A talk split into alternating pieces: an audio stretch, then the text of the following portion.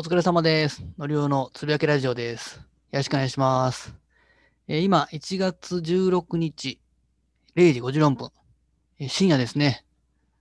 さすがにちょっとこの時間になるとちょっと眠たいですけど、眠気がきますけど、まあ、ラジオやるって始めたんで、毎日やる、やろうと思ってます。まあ、なかなかね、あの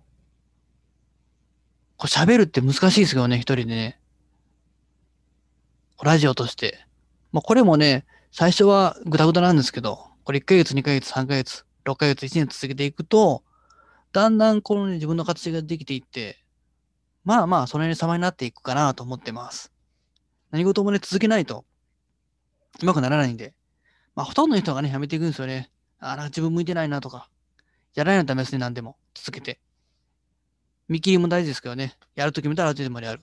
できるとこまでやれば、そこそこまで行くんで、頑張ってやろうかなと思ってます。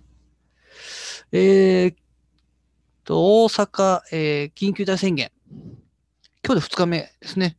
あの、大阪に通勤してますけど、去年の緊急事態宣言、4月5月に比べると、何が変わったかっていうと、人手が宣言になってもあんま変わんないですね。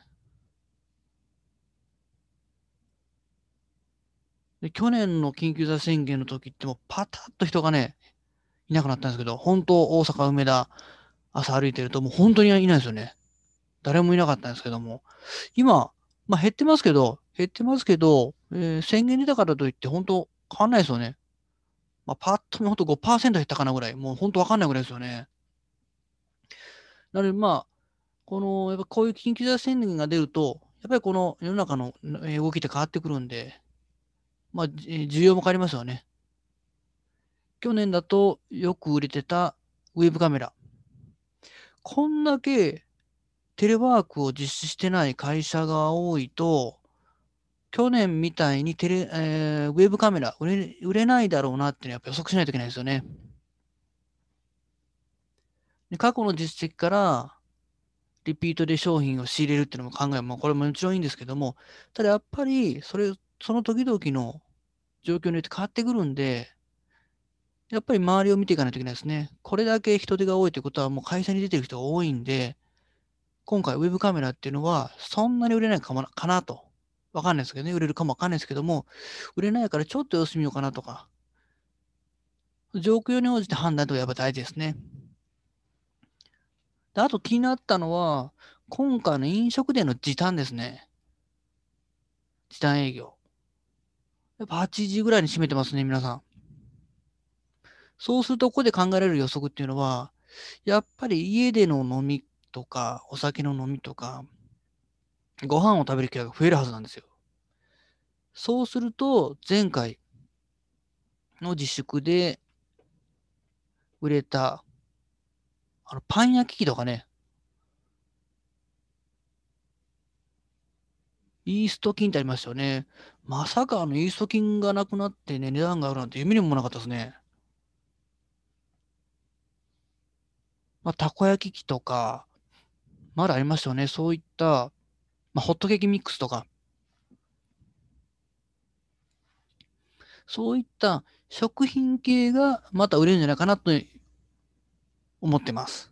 わかんないですけどね。ただそうやって予測をしていって、見き、あの、商品を選定していく。これやっぱ大事なんで、何でもかんでもあの昔あの流行ったからいけるだろう。と何も考えずに手を出すのは危険です。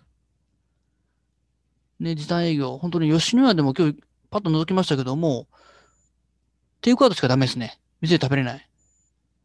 まあ、近場だったらいいですけどね、吉野はね、こう、電車の中持って帰ってね、30分1時間なかったらもうべちゃべちゃになりますからね、お米が。ちょっと美味しさも美味しくないんで。そうするとやっぱり家で食べる需要っていうのも増えてくるはずなんですよね。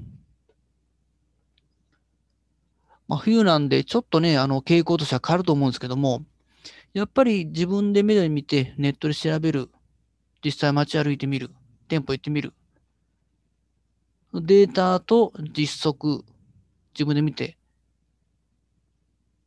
そこすり合わせて予測して、これ絶対大事です。ツールに頼らないリサーチ方法。